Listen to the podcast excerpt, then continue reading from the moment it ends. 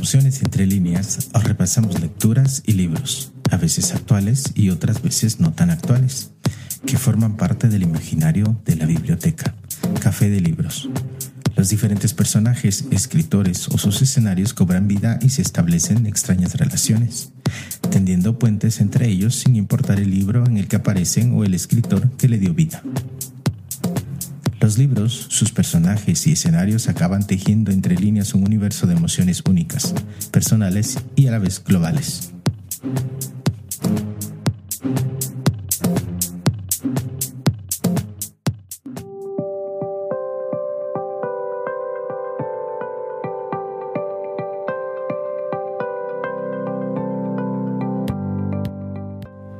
Hoy, en Emociones entre líneas, narrativa urbana de Guatemala revisitada.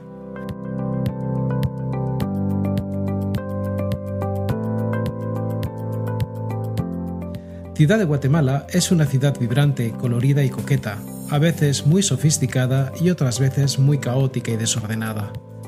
Es una ciudad que no deja indiferente a nadie si tiene la oportunidad de conocerla y especialmente desde la biblioteca Café de Libros la percibimos como una ciudad muy literaria, con escenarios y personajes que por su realidad pueden ser los protagonistas de una novela negra, de una comedia satírica o un verdadero drama social por las inequidades que se ven diariamente.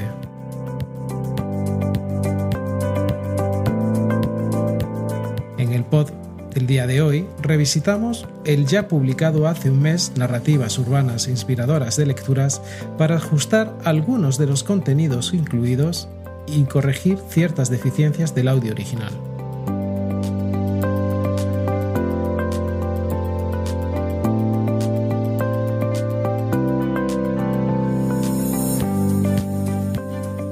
Volvemos a dar un paseo por una de las principales arterias urbanas de Guatemala y a proponerles un ejercicio simbólico imaginario de una nueva narrativa urbana.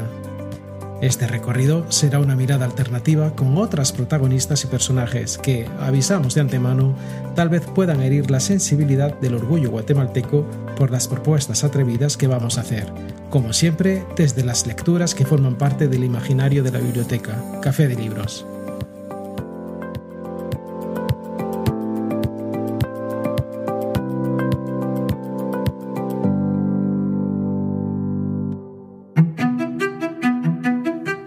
La Avenida Reforma, originalmente conocida como Boulevard 30 de Junio, conmemora la Revolución Liberal de 1871. Su construcción se inició en 1892 y se inauguró en 1895 durante el mandato del presidente José María Reina Barrios. Dicho presidente, inspirándose en la Avenida de los Campos Elíseos en París, encargó varias esculturas y fuentes a artistas extranjeros. El arriate central de la Avenida Reforma está jardinizado en pacífica coexistencia con edificios contemporáneos, casinos, centros comerciales, hoteles, embajadas, palacios de antiguo abolengo, monumentos y estatuas de personajes históricos. Entre estas últimas destacan las estatuas de Miguel García Granados y Justo Rufino Barrios, políticos, militares y presidentes de Guatemala, así como las esculturas de Miguel Hidalgo y Costilla prócer de la independencia de México, Benito Juárez, presidente mexicano, José Joaquín Palma y Rafael Álvarez Ovalle, creadores del himno nacional de Guatemala, y Miguel Ángel Asturias, ganador del Premio Nobel de Literatura en 1967. Otros no existencia con edificios contemporáneos, casinos, centros comerciales, hoteles, embajadas, palacios de antiguo abolengo, monumentos y estatuas de personajes históricos. Entre estas últimas destacan las estatuas de Miguel García Granados y Justo Rufino Barrios, políticos, militares y presidentes de Guatemala, así como las esculturas de Miguel Hidalgo y Costilla, prócer de la independencia de México, Benito Juárez, presidente mexicano, José Joaquín Palma y Rafael Álvarez Ovalle, creadores del himno nacional de Guatemala, y Miguel Ángel Asturias, ganador del Premio Nobel de Literatura en 1967. Otros monumentos que destacan son el de Lorenzo Montúfar, el Monumento a la Madre y varias composiciones de animales como leones, toros y jabalíes.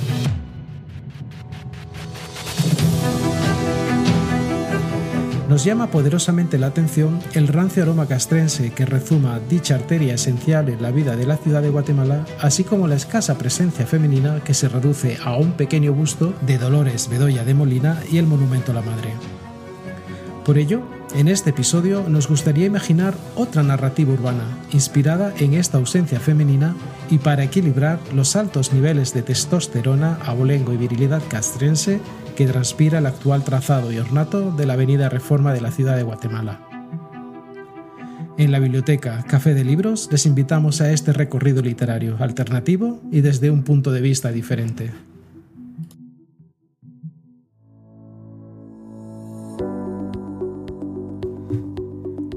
Tratarse el nuestro de un pod de libros y lecturas, es lógico que comencemos por uno de los personajes que más nos llama la atención, y es la del premio Nobel Miguel Ángel Asturias Rosales.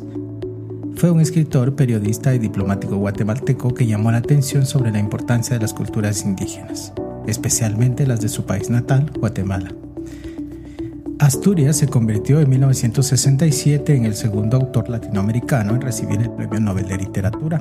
Cabe mencionar que Gabriela Mistral lo recibió en 1945 y con él encontramos la primera pista para iniciar el recorrido literario del pod Narrativa Urbana de Guatemala Revisitada.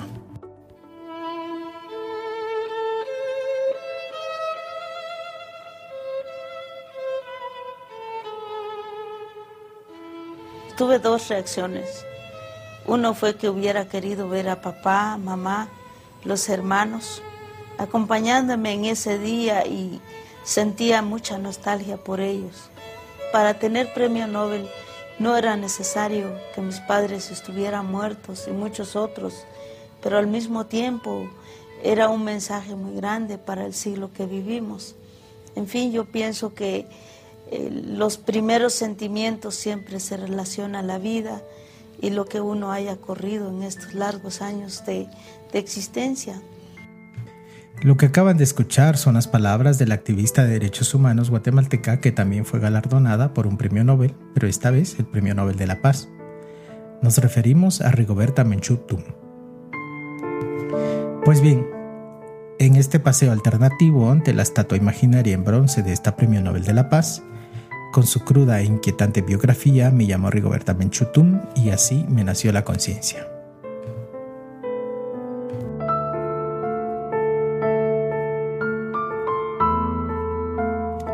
Me llamo Rigoberta Menchutum y así me nació la conciencia es un libro escrito por Elizabeth Burgos que relata la vida de la maya quiche Rigoberta Menchutum. Pertenece al género del testimonio cuyo objetivo fue la denuncia de los maltratos y atrocidades a los que estaban sometidos los indígenas guatemaltecos. Aunque la historia se centra en su vida y la de su comunidad indígena, hace eco a la situación similar en la que se encuentran otras comunidades indígenas de América Latina. En 1982, Me llamo Rigoberta Menchú ganó el premio Casa de las Américas en la categoría Testimonio. Este libro es producto de una realidad caracterizada por la represión, pobreza, explotación, marginalización, crimen y lucha de la población maya de Guatemala.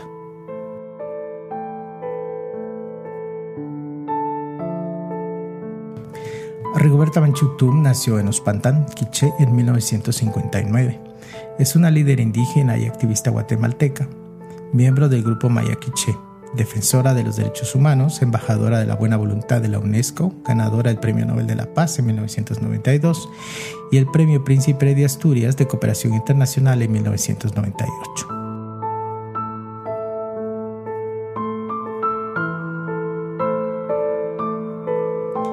Rigoberta es un referente en la lucha de los derechos humanos en la región centroamericana y es una voz de denuncia de los diferentes episodios de violencia y sicariato que vive Centroamérica.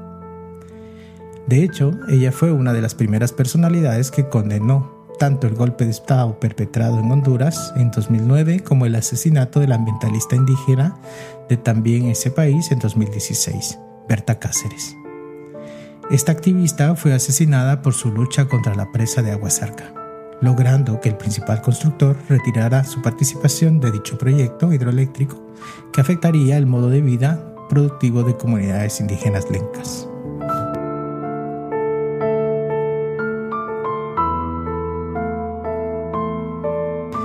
Es en Honduras donde encontramos la siguiente pista que nos llevará hacia una escritora que, por su legado y esfuerzos en hacer visible la evolución del papel de la mujer en la sociedad hondureña, merece sobradamente un homenaje en bronce en la Avenida La Reforma de la ciudad de Guatemala. nos referimos a la escritura hondureña Irma Leticia de Oyuela y en el repaso literario a su última obra publicada en 2001, La Sin Remedio, Mujeres del siglo XX.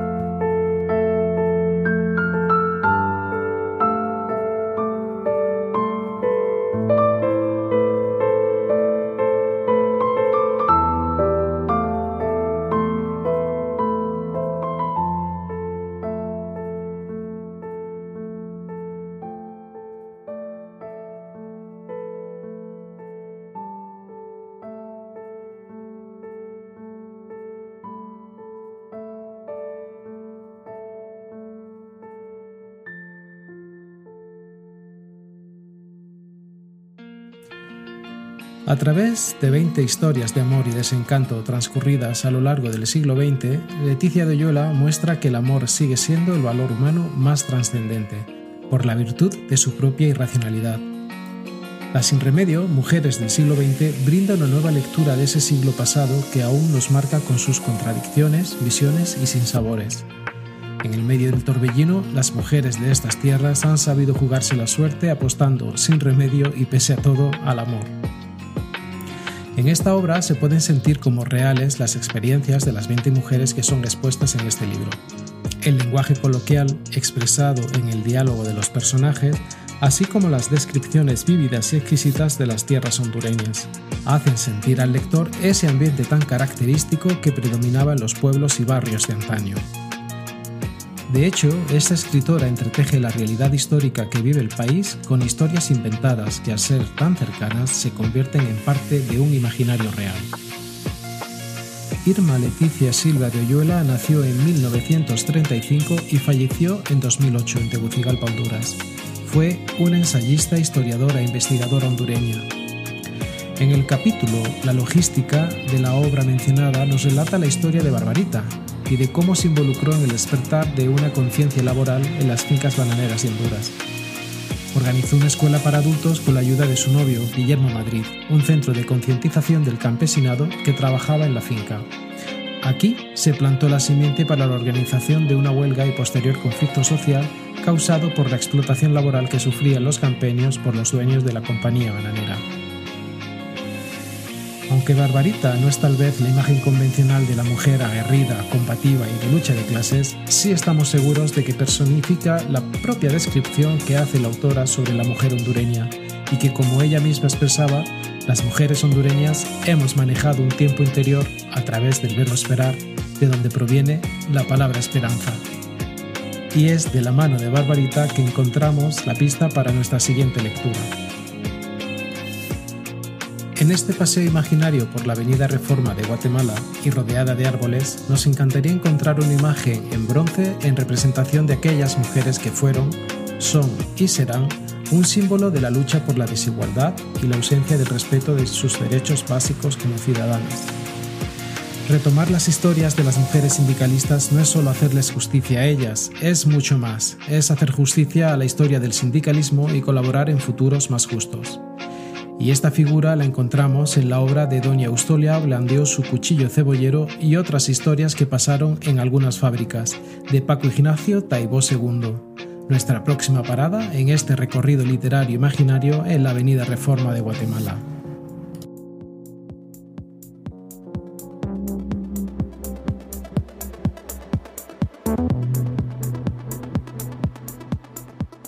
Doña Eustolia blandió el cuchillo cebollero para atacar a un charro rompehuelgas, al que espantó de inmediato, dando lugar a la primera victoria militar de Taibó sindicalista. Esta y otras historias conforman lo que supuso la llegada de una parte de la generación del 68 al mundo fabril de la Ciudad de México para tomar parte en la reorganización del sindicalismo obrero. Narrados con un humor ácido, estos cuentos reconstruyen una lucha y una nostalgia que algunos han querido ocultar.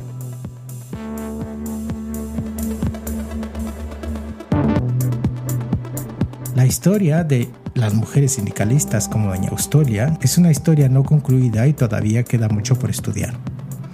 Quedaron sumergidas en la historia clásica de un sindicalismo que, sin intención aparente, lanzó sobre sus nombres un velo de invisibilidad fue necesario que pasaran generaciones, que muchas mujeres llenaran las universidades que algunas de ellas bucearan en archivos y hemerotecas, que otras recuperaran itinerarios de vidas femeninas.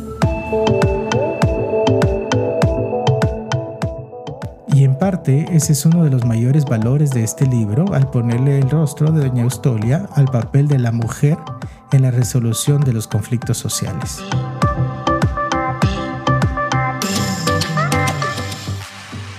Paco Ignacio Taibo II nació en 1949 en España.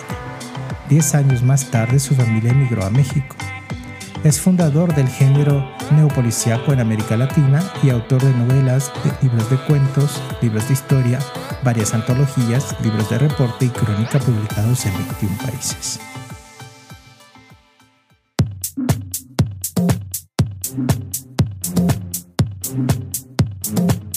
Esto es Entre líneas, el canal pod de la biblioteca Café de Libros.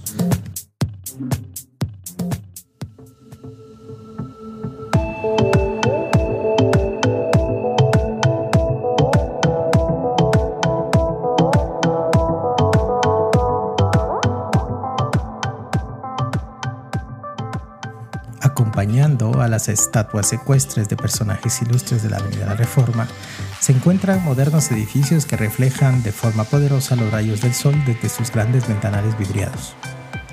Curiosamente, estos imponentes edificios forman parte del ecosistema bancario y rivalizan con la simbólica presencia de los militarizados líderes de antaño. No dejan de ser el actual reflejo de aquellos que miran desde arriba por encima del hombro al resto de la población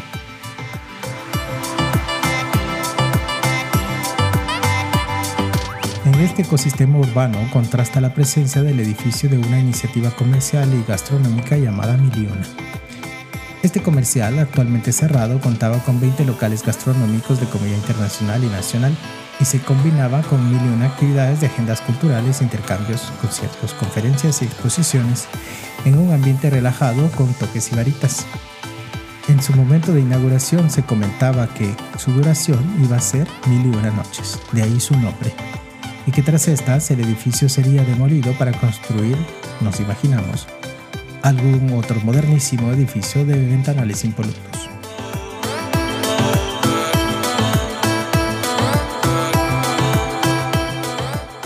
Pues bien, en honor a la propia simbología de las mil y una noches, consideramos que es la excusa perfecta para detenernos en este recorrido literario imaginario para proponer la imagen de la interesante Sherezade como protagonista de nuestra próxima parada, protagonista de las mil y una noche.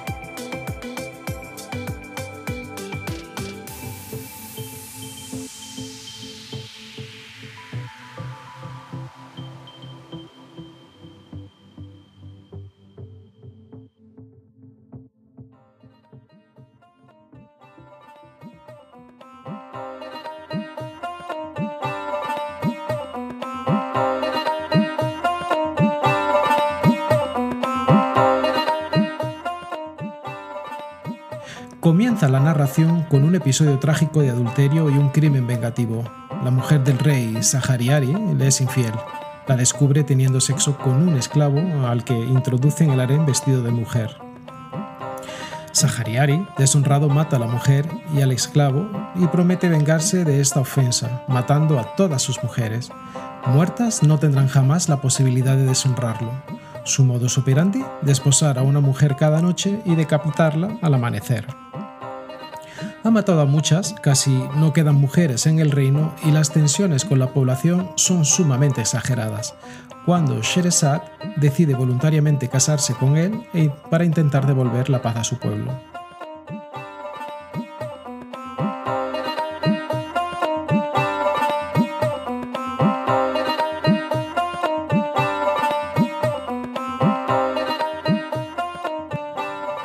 Sherazad es una heroína política y una libertadora del pueblo y de las mujeres, un símbolo para los oprimidos, una pacifista altamente capacitada. Es la historia de una mujer indefensa que utiliza su superioridad intelectual para desafiar la barbarie de un hombre poderoso, modificando el equilibrio de las fuerzas poco a poco para rehabilitar la justicia social para todo un reino.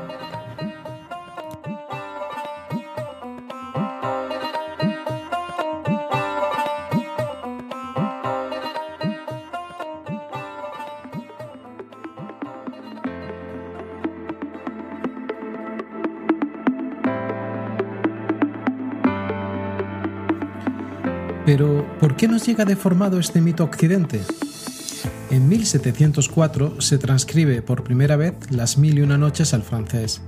En esta transcripción occidental se extirpa a Sherazade toda su función liberadora y política, y se la degrada a ser una proveedora de diversión para los sentidos, con poco intelecto.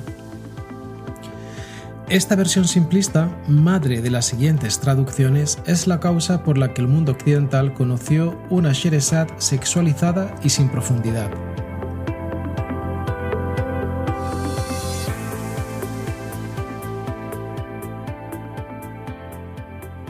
y una de las traducciones que alcanzó más popularidad fue la inglesa, ampliamente notada, de Richard Francis Barton, diplomático, militar, explorador, antropólogo, traductor, orientalista e incluso poeta y erudito de la cultura africana.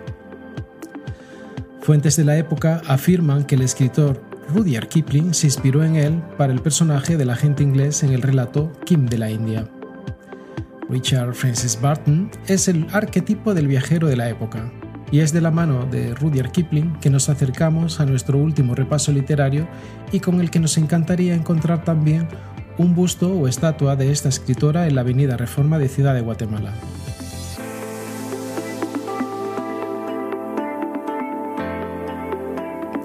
Los relatos que Kipling escribió de joven fueron analizados y muy cuestionados desde una perspectiva de la crítica literaria por la próxima escritora, siendo bastante exigente en sus comentarios. Estamos hablando de la mirada inteligente y pluma voraz de Virginia Woolf. Nuestra última parada en este repaso literario es Una habitación propia de Virginia Woolf.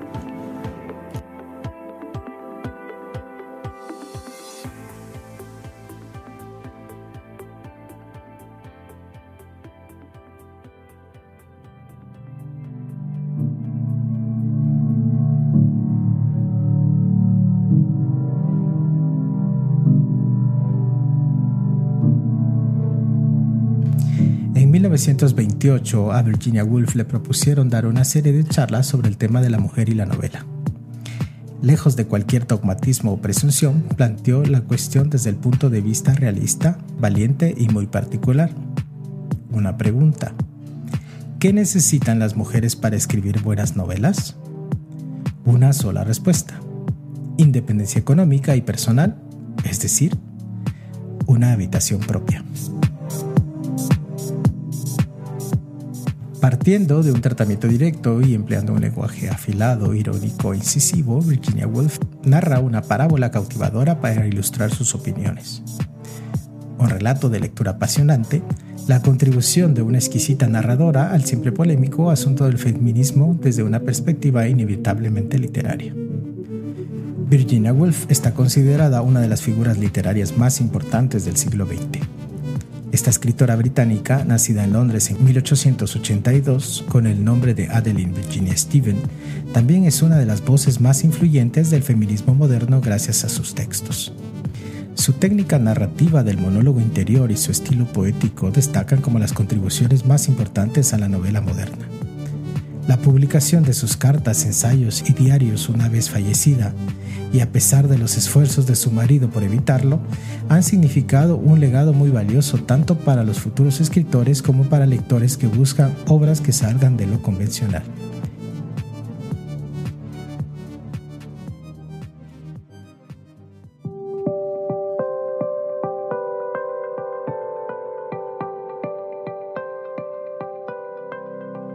Queremos terminar este pod revisitado invitándoles a descubrir otras narraciones en las que sus protagonistas o escritoras podrían definir un nuevo horizonte de la gran avenida de la Reforma de la ciudad de Guatemala o de cualquier otra calle de esta ciudad. Imaginen dar un paseo y encontrar bustos de Jane Austen, importante escritora británica del siglo XVIII, de Rosalía de Castro, una de las figuras imprescindibles del panorama literario español del siglo XIX, de Gabriela Mistral, uno de los referentes de la poesía universal y galardonada con el Premio Nobel de Literatura, de la escritora mexicana Elena Garro, considerada por muchos la precursora del realismo mágico junto a su compatriota Juan Rulfo, de la británica Doris Lessing, también ganadora del Premio Nobel de Literatura y cuya obra aborda conflictos culturales y episodios de desigualdad racial inspirados en experiencia personal de su vida en África, Debemos mencionar que una de sus obras, Gatos Ilustres, ya fue referenciada en el pod Gatitas Traviesas en la biblioteca. Y también de la escritora argentina Alejandra Pizarnik, cuyos versos se sitúan entre los más intensos y originales de la literatura en español. O también de la chilena Isabel Allende, una de las figuras clave de la narrativa hispanoamericana actual.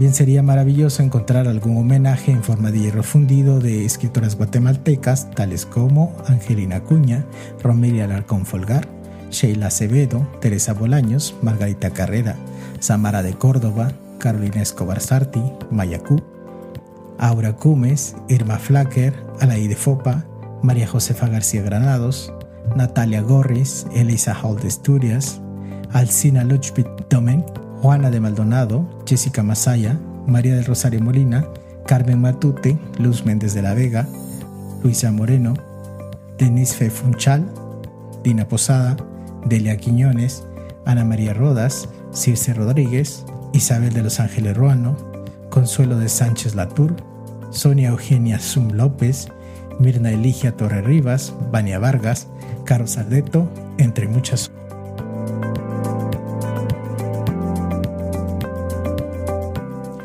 aunque déjenos adelantarles que en un futuro no muy lejano tendremos un pod exclusivo sobre escritoras de Guatemala.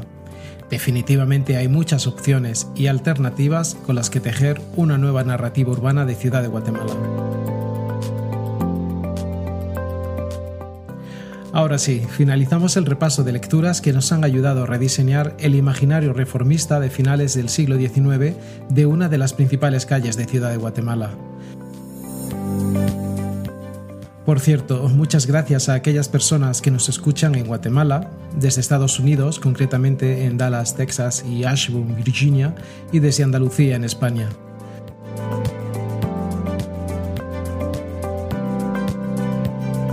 Nos volvemos a encontrar en dos semanas aquí, en Emociones entre líneas, el canal pod de la biblioteca, Café de Libros.